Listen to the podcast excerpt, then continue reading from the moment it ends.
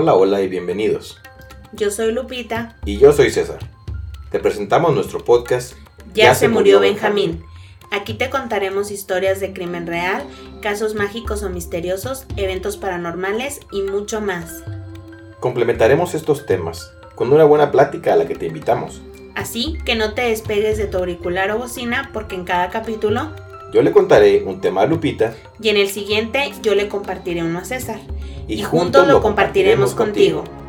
Gracias por escucharnos y que lo disfrutes.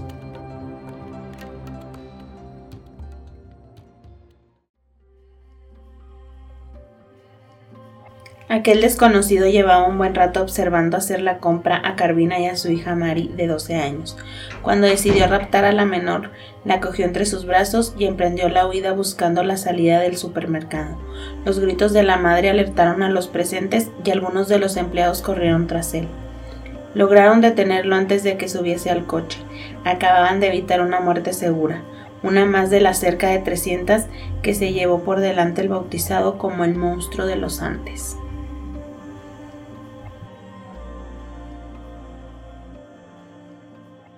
Hola, hola, bienvenidos. ¿Qué tal? Después de tanta ausencia, nuevamente estamos aquí con el episodio 17. Lupita, ¿cómo andas? Muy bien, gracias a Dios, César. ¿Y tú? Bien, bien. Ya teníamos ratito sin. Yo creo que es, desde que empezamos ha sido el periodo más largo en el que no hemos grabado ni subido episodio por una o por otras circunstancias, pero aquí estamos. Ya de no- vuelta. Y con un caso, bueno, muy buenísimo. de esos buenísimos. Ahí para los que nos estaban preguntando qué había pasado con nosotros, ya. Aquí está. el- Ya volvimos. ya regresamos. Estamos más fuertes. Pues el día de hoy te voy a hablar de Pedro Alonso López, conocido como el monstruo de los Andes. De Los Ángeles, dije yo. Ah, ¿Cómo le estabas poniendo ahorita? El, mos- el- ¿De Los Ángeles? el- el monstruo de Los Ángeles. No, es de los Andes. El monstruo. El monstruo de los Andes. El monstruo de Los Ángeles. Bueno, Pedro Alonso López secuestró, violó y mató a niñas en Colombia, Ecuador y Perú, con el único fin de arrebatarles la inocencia, la misma que según él le quitó su madre cuando tan solo tenía 8 años. Siempre asesinaba a la luz del día, esa era su misión. Tras 16 años en prisión, las autoridades dejaron en libertad a este peligroso asesino en serie y actualmente se encuentra en paradero desconocido. ¿Qué? ¿Ya se acabó el capítulo? No, esta es una introducción. Aparte de la introducción. Pues es que ya me diste el final. Ya lo sabías tú. Bueno, un gusto. Este ha sido el capítulo más corto. Ya se murió Benjamín. Dos minutos y medio. Y ya. Que, que lo disfruten. Espero que haya valido la pena la espera. No, no, esto apenas comienza. Esto nada más era, era una introducción de. Era como la presentación del señor Pedro.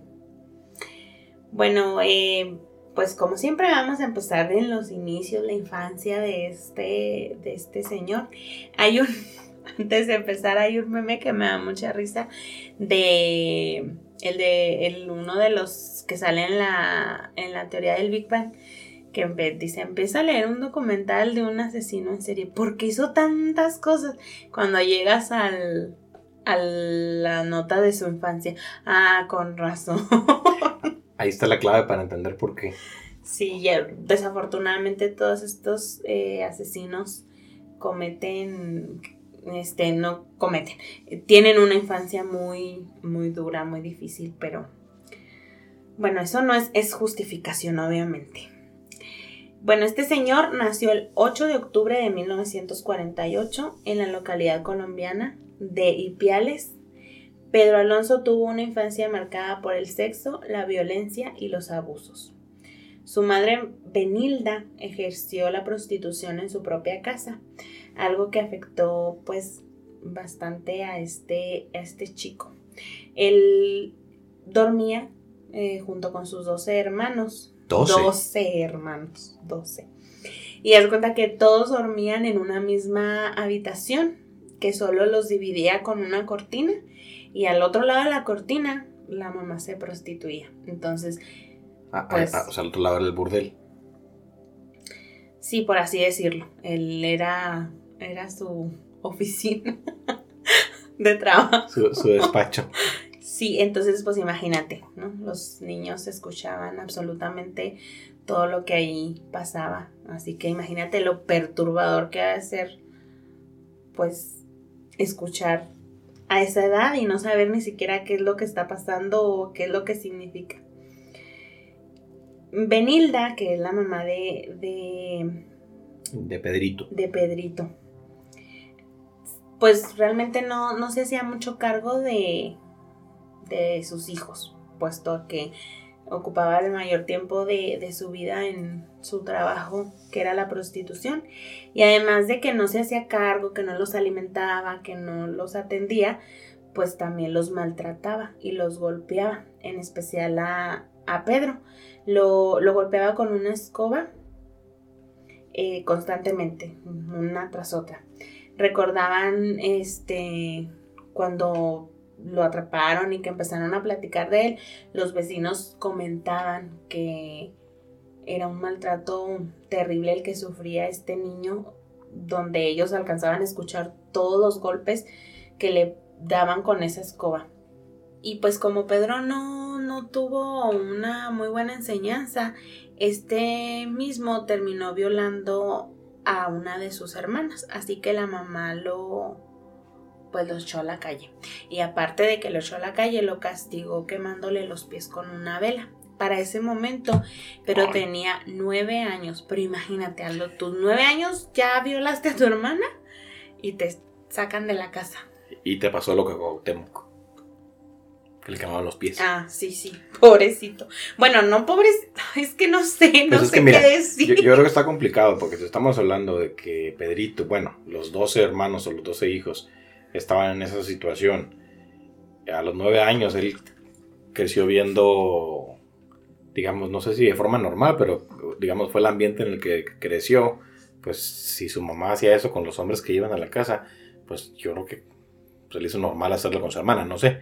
Pues sí, y quién sabe qué, porque a lo mejor el, eh, el que la señora se, por- pro- ah, se prostituyera, yo y mis trabadas de palabras, que se prostituyera, a lo mejor la maltrataba, ¿no? Y él pensaba que pues que esa violencia era, era normal. Aparte si le daba tantas golpizas con la escoba y pues pensaba como que era la relación normal, ¿no? Entre familia a golpes y todo eso. Pegarte con y, escobas. qué- y qué triste que, que a esas personas les, has- les hace falta amor, ¿no? Que no han de saber ni siquiera qué es que te traten bien o que te atiendan con cariño, ¿no? Ha de ser, ha de ser muy feo y muy cruel y, y claro que todo lo que hizo este señor después, pues es terrible. Pero imagínate a esa edad, a los nueve añitos y haber sufrido ya todo eso. Hasta ahorita el Pedrito de 9 años eh, es víctima. Sí. Bueno, a partir de este momento, Pedro se convirtió en un vagabundo y sufrió las consecuencias de vivir pues a la intemperie. Fue víctima de varias violaciones a manos de hombres que se mostraban gentiles este con él, fingiendo que lo querían ayudar, pero realmente lo único que querían conseguir con, con él era pues violarlo, tener sexo, agredirlo y, y realmente todo esto hizo que su carácter fuera bastante tosco y resentido. Y en parte te digo, entiendo ese punto de, de sentimiento, ¿no? Porque pues a los nueve años de haber vivido tanto trauma, que te violaran, que incluso tú violaras a tu hermana, realmente sí tenía mucho para crecer con, con un carácter resentido. Eh, bueno, en su lucha por sobrevivir a, a lo que le traía las calles y, las violaciones que estaba recibiendo por parte de estas personas que fingían quererlo ayudar, también participó en bastantes peleas de cuchillos con otros muchachos de la calle y aprendió a fumar bazuco, que es pasta, base de cocaína. Se coló en edificios abandonados y rebuscó comida en la basura. Las calles de Bogotá se convirtieron en un hogar hasta que una pareja estadounidense lo encontraron y decidieron adoptarlo. Con tan solo 12 años, a Pedro le volvió a cambiar la vida y todo parecía volver a la normalidad. Entonces, este, pues como que ahí hubo una muestra de aliento de que las cosas podían mejorar, de que todo podía estar bien, de que aquellos daños que le generaron podían ser este, curados. Tenía una nueva familia, un nuevo hogar, un nuevo colegio, nuevos amigos y pues hasta este momento él sentía que nada podía ir mal, hasta que uno de sus profesores abusó sexualmente de él y Pedro se regresó a las calles. Bueno, pues ese Pedrito sí andaba con mala estrella, ¿eh? O sea, es como un, como un imán, ¿no? De, de tragedia. Alguna lechuza le echó un hechizo o algo ahí. Fíjate que yo siento que si hay personas que, que bueno, no sé cómo llamarlo, que sí atraen las cosas malas o que desafortunadamente les toca vivir muchas cosas muy duras. De hecho, ahorita platicando con una compañera del trabajo, estábamos recordando a una ex compañera que le ha ido muy mal, se le murió eh, su prometido y lo después, pues le pasaron un montón de tragedias. Entonces decíamos mi compañera y yo que como hay gente que de verdad le toca vivir cosas que pareciera que andas cargando la mala suerte a tus espaldas. Una detrás de otra. Sí, y yo siento que así está este Pedrito, dijiste tú. Desde ese momento la delincuencia fue su único modus viviendo, así como pues era lo que él conocía y era a lo mejor lo que lo que le hacía sentir pues como lo más seguro, no, no sé, eh, él se dio cuenta que siendo un delincuente, las cosas pues a lo mejor no iban a ir tan mal como siendo buena gente. Se hizo un experto ladrón de coches y a los 21 fue condenado a 7 años de cárcel. Aquella etapa entre las rejas también fue clave en cuanto al desarrollo de su carácter. Aunque al principio Pedro fue el juguete sexual de algunos presos, este pobre hombre de verdad que te digo. Un día decidió parar dicha situación y vengarse. El joven degolló a sus agresores y por primera vez se dio cuenta del placer que le producía matar. En su mente confluían tres importantes elementos. El odio que le tenía a su madre, una imagen cosificada de la mujer gracias al consumo de pornografía y el deleite irrefrenable a la hora de asesinar. Entonces, asesina a, a alguien que le hacía daño y pues imagínate el placer que, esto le sí, pues, generó. le generó satisfacción, se sintió liberado de alguna forma, quiero pensar. Sí, pues como que yo creo sacó toda esa furia y no solo la furia de que lo violaran esos presos, sino a lo mejor toda la furia que él traía acumulada de tantos años y de tanta tragedia que le sucedió, pues lo mató y como que ahí sacó un poquito de ese de ese penar. Y a lo mejor esta muerte, la primera muerte que cometió, realmente pues no fue intencionada o planeada por parte de él, sino... No, pues a lo mejor fue un acto incluso de defenderse o de, o de tratar de librarse de la, de la situación que ya era cotidiana, por lo que, por lo que dices. Sí. Una vez en libertad, Pedro viaja al sur de Perú, donde empezó su periplo criminal, secuestrando y matando a niñas que vivían en la región de Ayacucho. Inicialmente seleccionaba al, poblado perdón, indígena, ya que este poblado estaba como más alejado, no había como que se reportara, ¿no? A lo mejor desaparecían niñas y como eran indígenas, pues los padres podrían reportarlas, ¿verdad? Pero esos reportes pues ahí se quedaban, realmente no hacían una... Pues no había ni denuncia ni investigaciones, ¿no? No, nada. Entonces, mm, él por eso siempre se iba detrás de esas niñas. Y comentaba que él buscaba en sus víctimas que tuvieran los ojos más inocentes.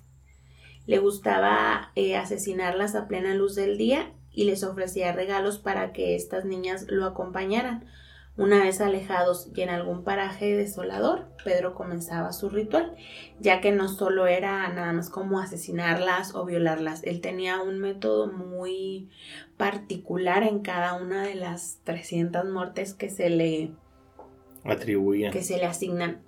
Decía Pedro, obligaba a la niña a tener sexo conmigo y ponía mis manos alrededor de su garganta. Cuando el sol salía, la estrangulaba. Solo era bueno si podía ver sus ojos. Nunca maté a nadie de noche.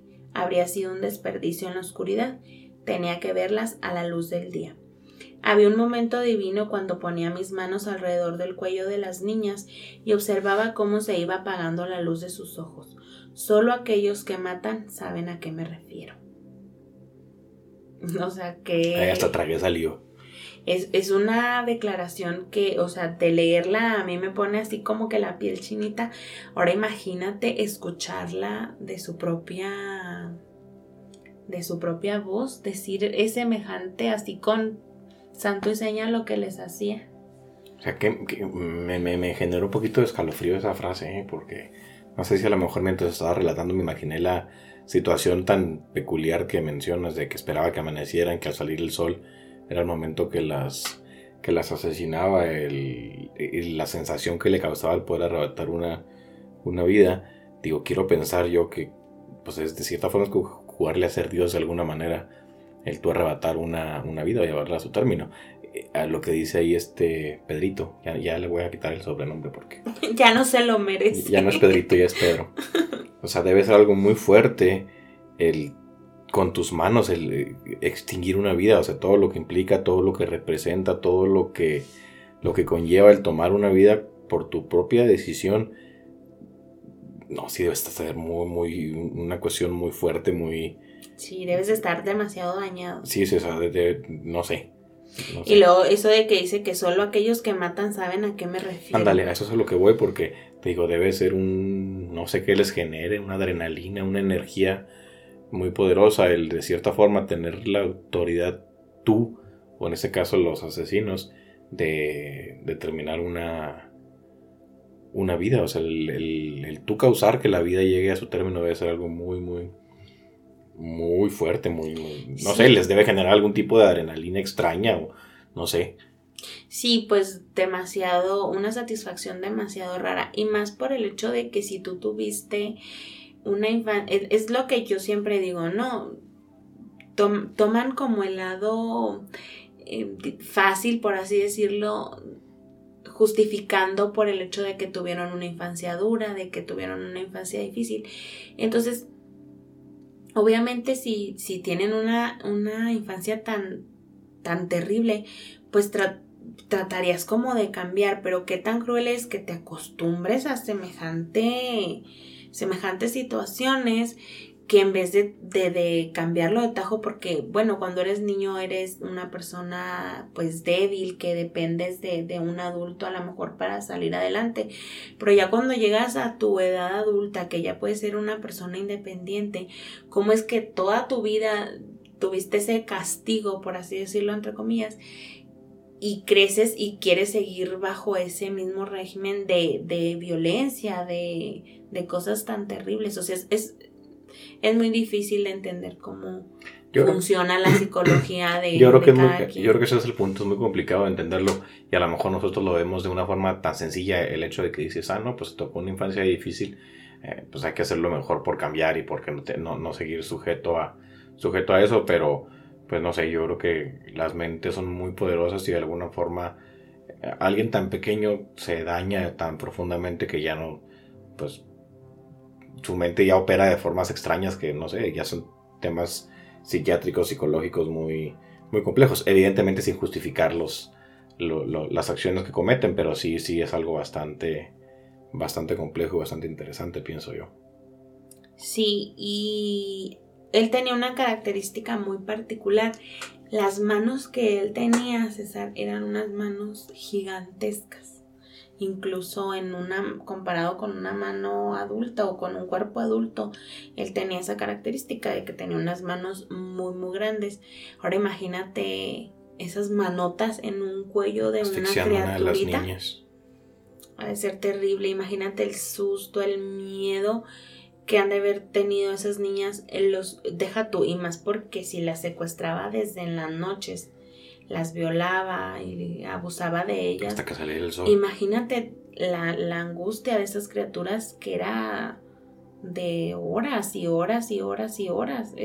no, realmente es de solo pensarlo como dices tú, pues hasta te, te paralizas. Sí, o sea, es, algo fuerte, la verdad, es algo muy, muy fuerte. Tras violar, estrangular y matar a sus víctimas, practicaba necrofilia con sus cuerpos ya sin vida y los terminaba escondiendo o enterrando para no ser descubiertas. Jamás secuestró ni mató a niñas blancas porque sus padres las vigilaban demasiado. De ahí nace que acechaba, perdón, siempre a niñas que te digo, eran indígenas. En Perú llegó a matar cerca de 100 niñas entre 9 y 12 años. Por eso se le hizo el apodo de el monstruo de los Andes. Una de ellas se libró, así como diríamos, por un pelo de rana calva. gracias a que varios miembros de un clan de ayacuchos lo persiguieron. Hacía tiempo que ya sospechaban de él, porque aunque secuestrara a puras niñas indígenas, pues no significaba que una cantidad ya grande de, de ellas perdidas, pues no significaba que no fuera a causar un, oye, porque se están desapareciendo tantas niñas, aunque sean indígenas, ¿no? Sí, claro, incluso en la misma comunidad. Ya en esa magnitud, pues empieza a llamar la, atención, claro. Incluso yo leí en, en varios reportajes que tenían los, o sea, no, no las mataba, ¿verdad? En lo que era su amanecer, como él lo dice tan romántico, el desgraciado. Las mataba y las seguía violando y, guardaba por, o sea, no, no las violaba y luego ya se deshacía de ellas, las seguía violando varios días hasta que los cuerpos ya no. Ay, no, no, no. Sí, que ya los cuerpos pues prácticamente estaban echados a perder y ya tenían un aroma mal. Fíjate que la necrofilia a mí es algo que, que me genera mucho... Conflicto. Sí, me perturba demasiado porque, no sé, en cualquiera de las situaciones que tú tengas un sentimiento o una atracción sexual por alguien, pues esperas que sea un poco recíproco, ¿no? O sea, que si a ti te gusta alguien sexualmente hablando, pues esperas que tú gustarle a él y que haya esa química, independientemente ya que sea um, un hombre con un hombre, una, o sea, independientemente del género. Las atracciones sexuales, pues yo digo que deben de ser mutuas. Pero ¿cómo sientes una atracción sexual por un cuerpo que ya ni siquiera respira? O sea, no es algo muy perturbado. A mí la necrofilia es algo que me perturba demasiado de verdad. Todavía puedo entender un poco a las locas que están enamoradas de los asesinos, ¿no? Pues de perdidos son cuerpos vivos y que, que a lo mejor van a existir, pues sí, el sentimiento mutuo. Pero esto sí de plano ya es, es pues, terrible. Eh, no lo había pensado de esa forma que dices tú, de que tiene que existir un sentimiento, una cierta reciprocidad, y sí tienes toda la, toda la razón. A mí por lo que la necrofilia me causa, no iba a decir admiración, pero no, no es admiración. no.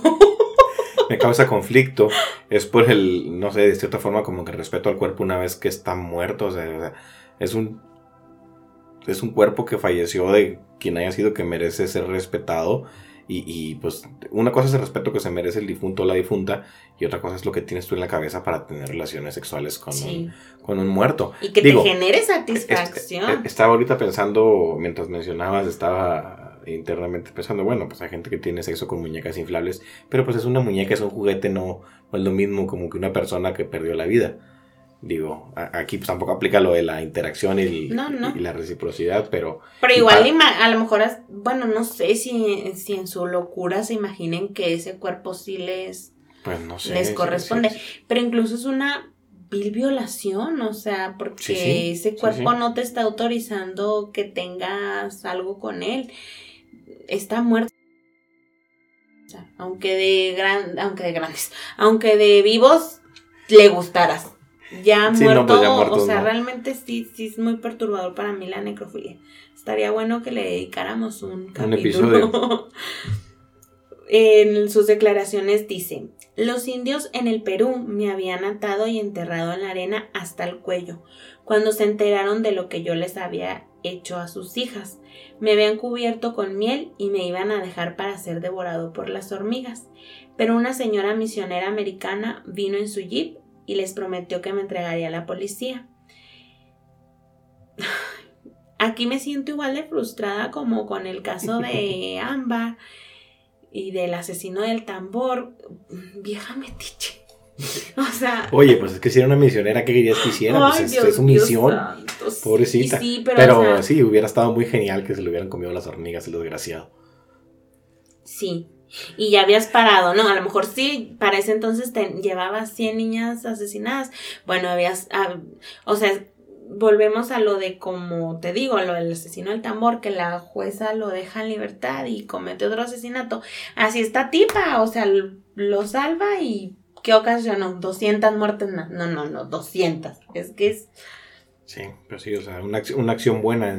Ella, ella, quiero pensar que estaba tratando de hacer una acción buena, salvando la vida, entregando a las autoridades, pero pues todo lo que desató después, pues sí, 200 muertes más conocidas. Porque realmente ese tipo de personas, cuando ya cometieron, ya, ya a este punto de, de su vida, Pedro ya no tiene como una rehabilitación, ¿sabes? O sea, ya cometió muchísimos crímenes y la satisfacción de cómo los cometía ya era como imparable, ¿no? Ya esto rebasa que si eres bueno, que si eres malo. Realmente ya esto es una locura, este hombre está más que enfermo. Entonces, realmente, mm, pues como que tú digas, voy a hacer porque este hombre se, se salve, se sane, pues realmente no había ya mucho que hacer, desafortunadamente. Bueno, después de que se alejaron, tan, pues la misionera con, con Pedro, ¿qué crees? Ella lo dejó marcharse, sin entregarlo a las autoridades. Hija de Satanás. O sea... Mintió, es pecadora, mintió. porque ella prometió que, que, le salvaran, que le perdonaran la vida y que le iba a entregar y si lo soltó. Mentirosa. Bueno, pues dicen, hay algunas versiones que dicen que sí lo, eh, lo quería entregar, pero que pues que este señor se, se escapó. Entonces, probablemente sí, a lo mejor sí lo quiso Sí, a lo mejor no creo que... Pero como este era un deja tú, o sea, cuando veas la foto de sus manos, a lo mejor yo también lo hubiera dejado que se fuera por las buenas, porque tiene unas manos que de verle las manos te da miedo, o sea, unas manos exageradamente grandes, horribles. Entonces a lo mejor sí le impuso algo de, de, miedito. bueno, pero ahora sí que como decimos aquí, haya sido como haya sido, entre el año 1978 y 1980 el número de desapariciones de niñas fue en aumento, principalmente en Colombia y Ecuador, un dato que la policía achacó a un incremento de la esclavitud sexual y la trata de personas, y no tanto a un asesino en serie.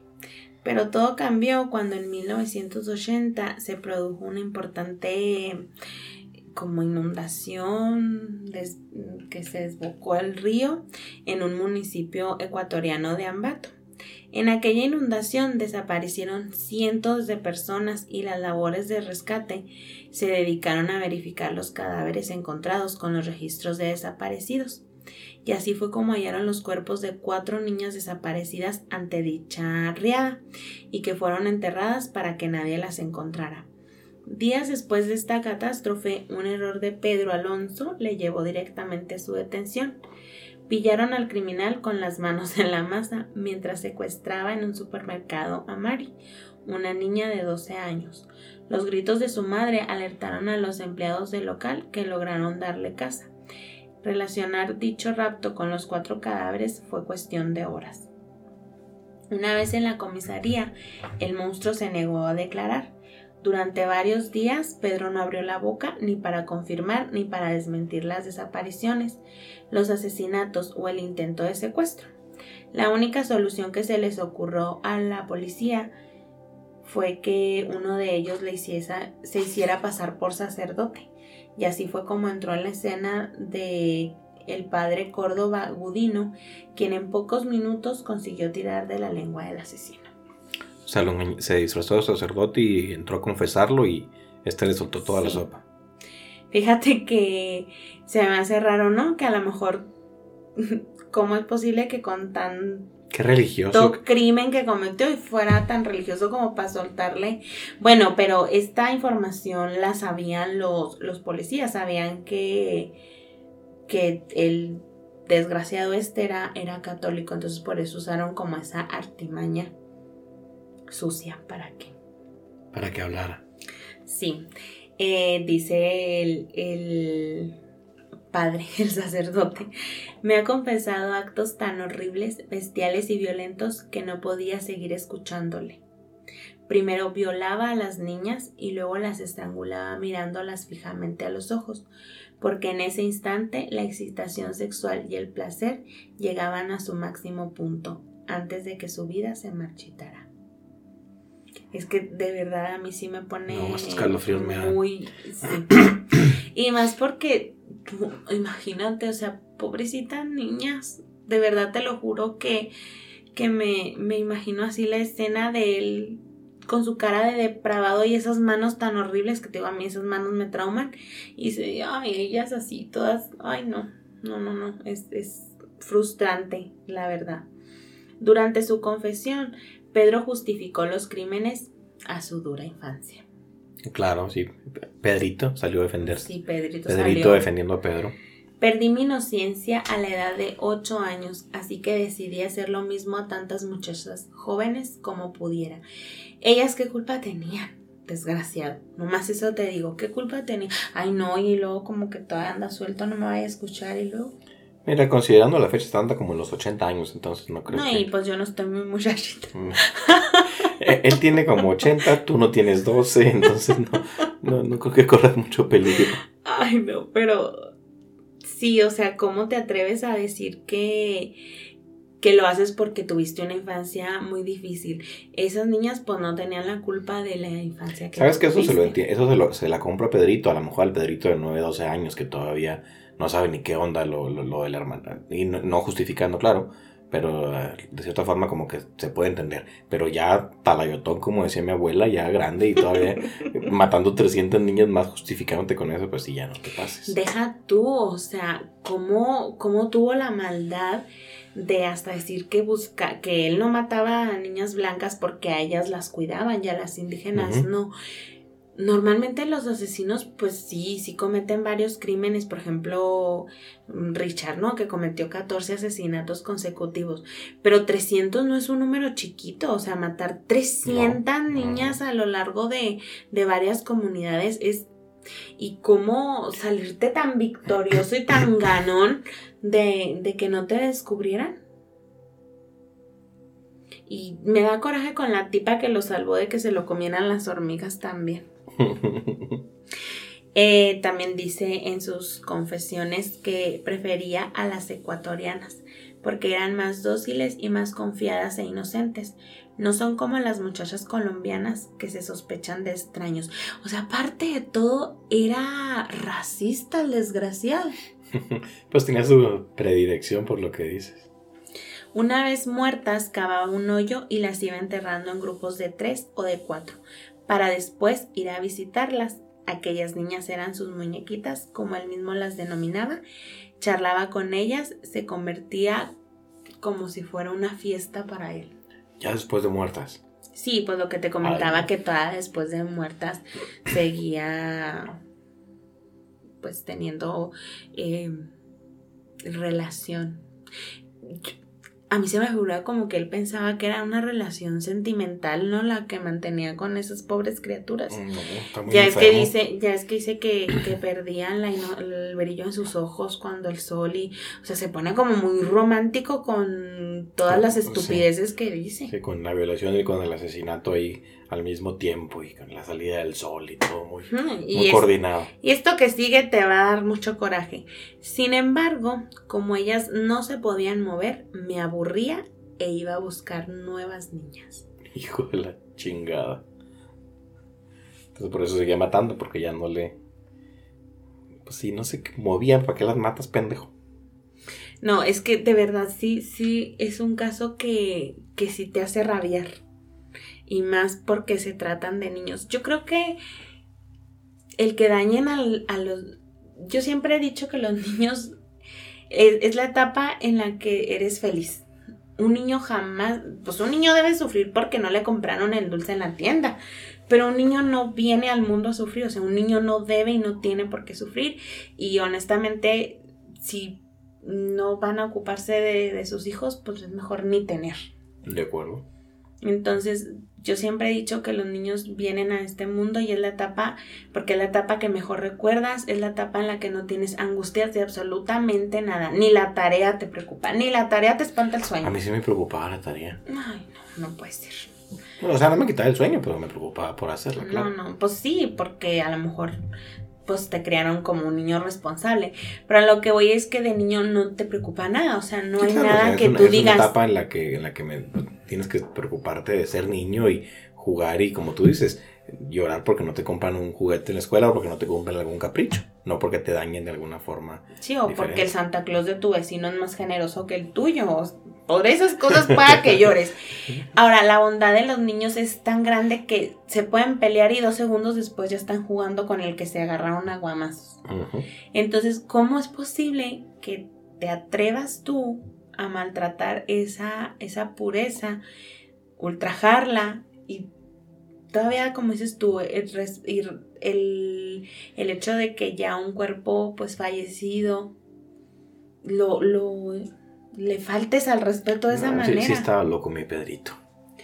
Mm, Bien, pero bien loco. Bueno, también sabrá Dios qué cosas escucharía mientras pues su mamá trabajaba, ¿no? Sí, sí, claro, pero volvemos a lo Entonces mismo. a ver o sea, qué cosas le, le decían a la mamá. Obviamente que él fue el primer niño que estuvo violentado en ese tipo de cosas, pero pues no justifica esas barbaridades de ninguna manera.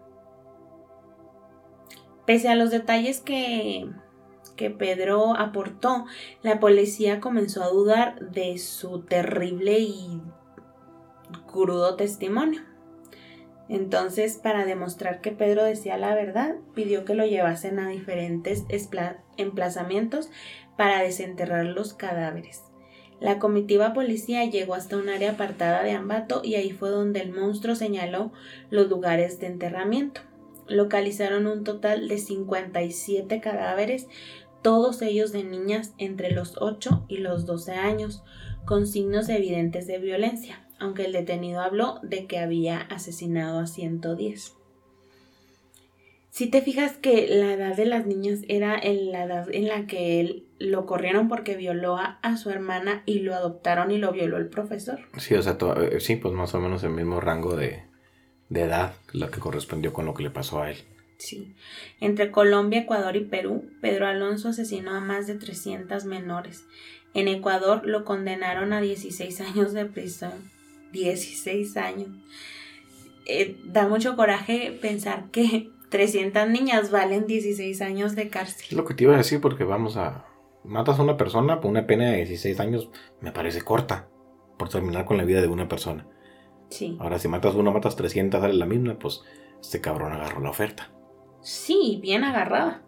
La pena máxima posible en el año 1980 para los delitos de este tipo era esa, 16 años. Pero Entonces, por 300 asesinatos, 16 años o por asesinato nada más. Bueno, bueno, no sé si en ese, en ese año fuera sumatorio, ¿no? Como que aquí, por ejemplo, ahora en la actualidad sí te suman hasta las penas, las cadenas perpetuas sí, y, sí. todo eso y no sé la verdad cómo sería. Realmente pues estamos hablando del año 1980, ya hace bastante tiempo. Entonces realmente desconozco. De todos modos, no sé si hayas leído o te haya tocado escuchar casos de países pues latinoamericanos donde las penas máximas son muy pequeñitas, incluso pues como hablábamos del, caso que tuvimos de Chile, realmente a este hombre le dieron 27 años, 27 creo, Sí, algo así. y con todavía tener la posibilidad de cumpliendo la mitad, apelar para salir. Entonces realmente no, no manejan penas pues tan grandes como de pasarte toda la vida en la cárcel. Entonces a este tipo fue lo que le dieron, 16 años. Tras cumplir la condena fue extraditado a Colombia para ser juzgado por el asesinato de varias niñas, pero el juez lo encontró demente y por lo tanto imputable. Según los exámenes psicológicos que le practicaron, este asesino era un sociópata con un trastorno de personalidad antisocial, sin conciencia ni empatía, y que con gran habilidad para la manipulación y el engaño mediante el uso de la palabra. Tras pasar cuatro años en un centro psiquiátrico de Colombia, le impusieron una fianza de 50 dólares y la obligación de un tratamiento psiquiátrico y su posterior seguimiento mensual ante la autoridad judicial. Una vez en libertad, estos últimos jamás se cumplieron y el monstruo de los Andes desapareció en el año 1998. 50 dólares por 300 muertes. En esa, bueno, realmente por mucho dinero que pudiera haber sido en esa época. claro que no.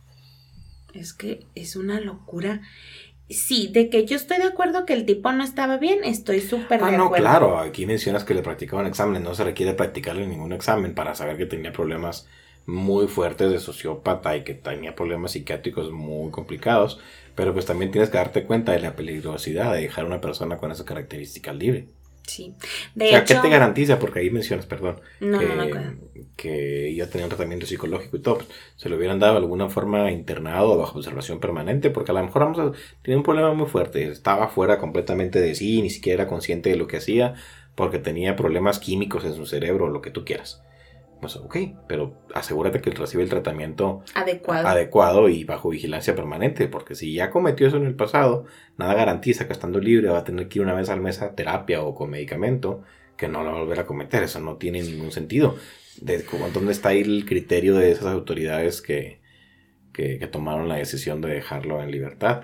Espero que si todavía están vivos les haya pesado el resto de su vida la decisión que, que tomaron. Que porque ahorita pues ya no se sabe si hay más casos o, o siguió cometiendo más, eh, más asesinatos. Yo quiero pensar que sí, no creo que, Sí, pues no creo que que lo hizo. que- se haya curado. Exacto.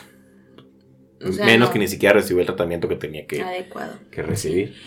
Realmente, yo cada que escucho casos de, de asesinos en serie son muy, son muy pocos en los que la justicia se lleva de una manera adecuada. Porque si bien hay otros asesinos que sí pagaron su, su pena de muerte, por ejemplo, mm, se me viene a la mente el que en el que se inspiraron lo- los del payaso, eso que realmente no tengo el nombre del asesino, Mm, pero él sí lo, lo, mataron en pues sí, en su condena. Pero realmente en el transcurso de que lo mataron y todo eso, se hacen famosos. Ese hombre se dedicaba a pintar y vendía sus obras. Y ya bueno, ves mi Richard. también Richard, Ted Bond. o sea, todos los asesinos o la gente que ha cometido crímenes de los cuales, pues, siente uno la necesidad como de hablar por lo tan terribles que son. No, no tienen un castigo. O sea, si te fijas, todos se van de la vida, pero con traje puesto. O sea, Con traje es que puesto. es, es, es, es de verdad muy frustrante. frustrante, sí. Ahora imagínate, nosotros no somos familiares de ninguna de las víctimas. Sí, claro. ¿Cómo se sentirán las víctimas? La familia de las víctimas. Que yo creo que incluso mucha gente ni siquiera supo qué fue lo que pasó con sus hijas, porque si era tal el número y de cierta forma era común lo que mencionabas ahorita, que hubiese desapariciones por X motivos en esa zona, pues a lo mejor muchos ni siquiera supieron cuál fue el destino de sus hijas. Y qué bueno, porque está peor saberlo. Si fue algo de Pues esa, de esa naturaleza, porque pues así sí es algo muy, muy, muy grave. Y pues, este cabrón a lo mejor todavía anda libre. Bueno, a lo mejor ya se murió, espero que ya se haya muerto. Y espero que se haya muerto horrible. No sé, que le haya. Que se lo haya comido en las Pues, hormigas. ya tendrá su que se la han comido las hormigas. Ya tendrá su merecido, si no aquí allá. Ya sé, de hecho lo de las manos, que te digo que a mí eso me causa un poquito de así como conflicto.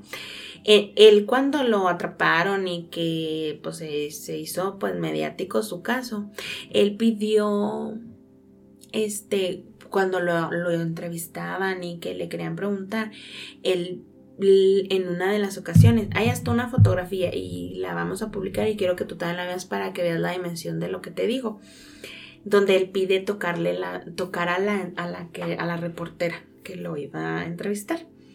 Entonces ella pues acepta con tal de obtener la, La, entre- la- la entrevista. la entrevista. Claro que ella comenta después que se moría de, De de miedo. miedo. porque en la foto se ve donde ella pone sus manos así y este tipo le toca, le agarra las manos porque él pidió eso. Pero eran unas manos, no, no sé, sabes que no, no te las imaginas, eran unas manos muy, muy grandes. Y es que lo raro es que él no era como... De complexión robusta o alto. Ajá, no, no, simplemente esas manototas que tenía. Entonces, eh, de hecho, cuando él nota que la reportera está nerviosa, le dice, no te preocupes, no eres como de mi tipo, ¿no? Porque no le gustaban... no tiene 12 años. Sí, y, y, lo decía así, desvergonzada y descaradamente. Entonces, te digo, a mí me causa mucho, mucha frustración imaginar cómo con esas manotas abusaba de esas, de esas pobres niñas. Sí, qué, qué horrible. De nada sirvió pues que durante su etapa preso dijera cosas como el momento de la muerte es apasionante y excitante. Algún día cuando esté en libertad sentiré ese momento de nuevo. Estaré encantado de volver a matar. Es mi misión. O sea, él dijo que si lo dejaban en libertad, iba a seguir él iba a seguir. Y mira, ahora, como dices, no, a lo mejor ahorita si sigue vivo tiene 80 años, pero de recién salido, recién fugitivo, obviamente... No, pues todavía estaba... Todavía estaba bueno para andar haciendo sus locuras. La última persona que tuvo noticias de él fue su madre. Pedro la visitó y lejos de mostrarse violento con ella, pese a culparla de todos sus males y de todo lo que le pasó, le dijo Madrecita, arrodíllese que voy a echarle una bendición. O sea, bien católico, eso sí, el, hombre. Tras aquello, exigió a Benilda que le diese dinero y se esfumó. Cínico, cabrón. No, no, es, es que es de dar rabia. En el 2002, la Interpol emitió una orden de búsqueda y captura contra el colombiano por las similitudes con el asesinato de una menor en el Espinal, una de las zonas preferidas de, Colombia, y en el 2012 por el crimen de otra niña en Tunja. En ambos homicidios, el responsable siguió el mismo modus operando que el monstruo de los Andes. Aunque el paradero de Pedro Alonso López sigue siendo un misterio, su propia madre tiene claro que su hijo sigue vivo. Así lo declaró ante varios medios de comunicación colombianos. ¿Todavía vive la señora? Pues yo creo que hasta hace poco, sí, realmente no sé si está esto que dijo lo dijo hace poquitito o, o cuando fue que lo, que lo anunció. Dijo, sé que no ha muerto, otros familiares míos se me han aparecido en forma de presencia después de que fallecen, pero él no. Sé que sigue ahí en alguna parte. O sea, la mamá la señora medio loquita.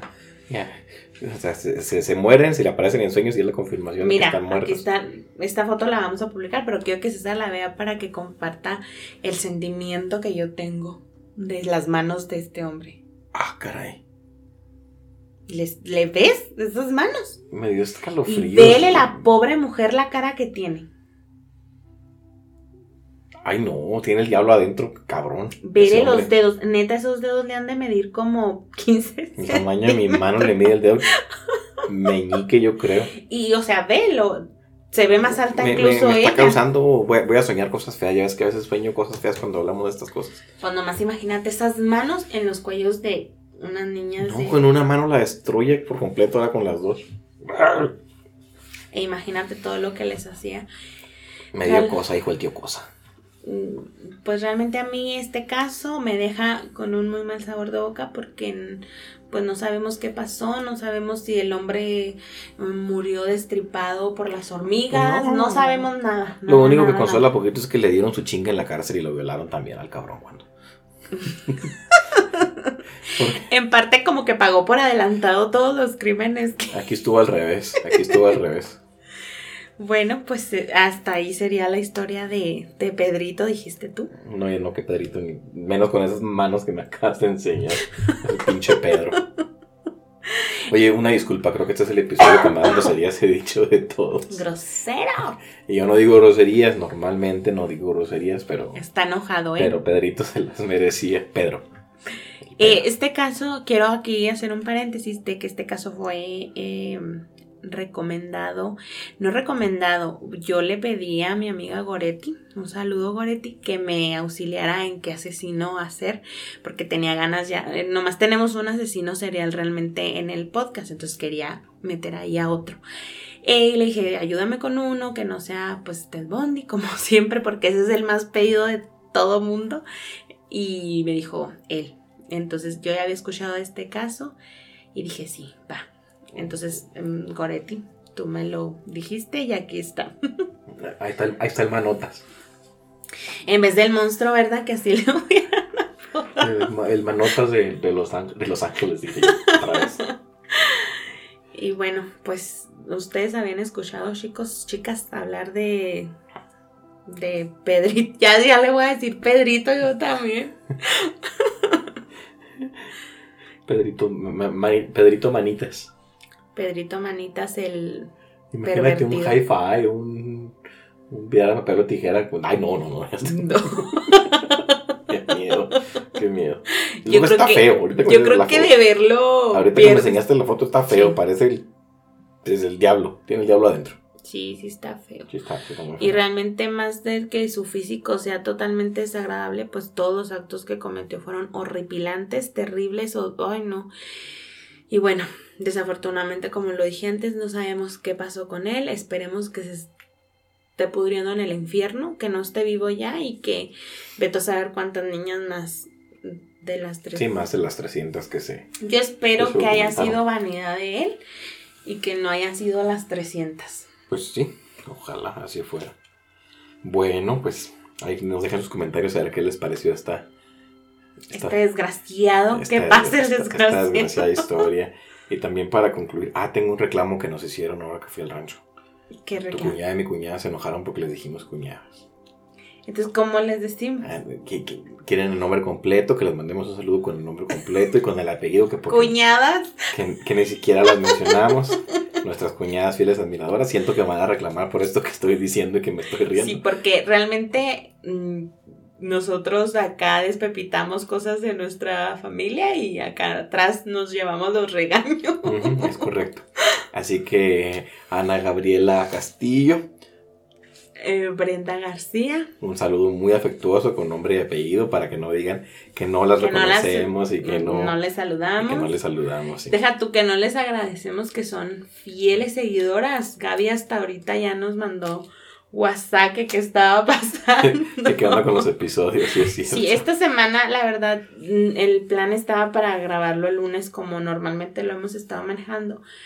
Pero fue una semana bastante pesadita para mí en el trabajo. Le dije, César, ¿sabes qué? Yo creo que nos vamos a extender hasta el viernes porque no, no me siento así como con el ánimo de maldecir al infeliz este.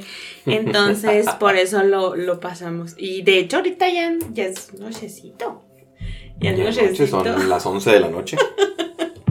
Porque primero nos la pasamos de chisme en chisme toda la tarde y hasta que nos pusimos a grabar. Pero aquí está, no nos vamos a desaparecer, no tenemos intenciones de desaparecernos Desaparecer, no. de momento. Esto, esto, ay, porque tenemos algo que celebrar, nuestras mil reproducciones. Ah, ¿qué, qué, qué, ¿Y qué? ¿Qué tenemos que celebrar? Mil reproducciones que, que ya significa que nos han escuchado mil veces y nos pone muy contentos. Espero que no sea la misma persona que está reproduciendo. y reproducir. No nos engañen, no nos engañen, por favor. Son dos, 500 Brenda y 500 ¿Y. No, no, no, por allá, por ahí andan algunos otros también. Entonces, muchísimas gracias eh, por el apoyo y por extrañarnos. ¿eh? Se siente bonito que, así como de que, anden muchachos, ¿para cuándo el siguiente?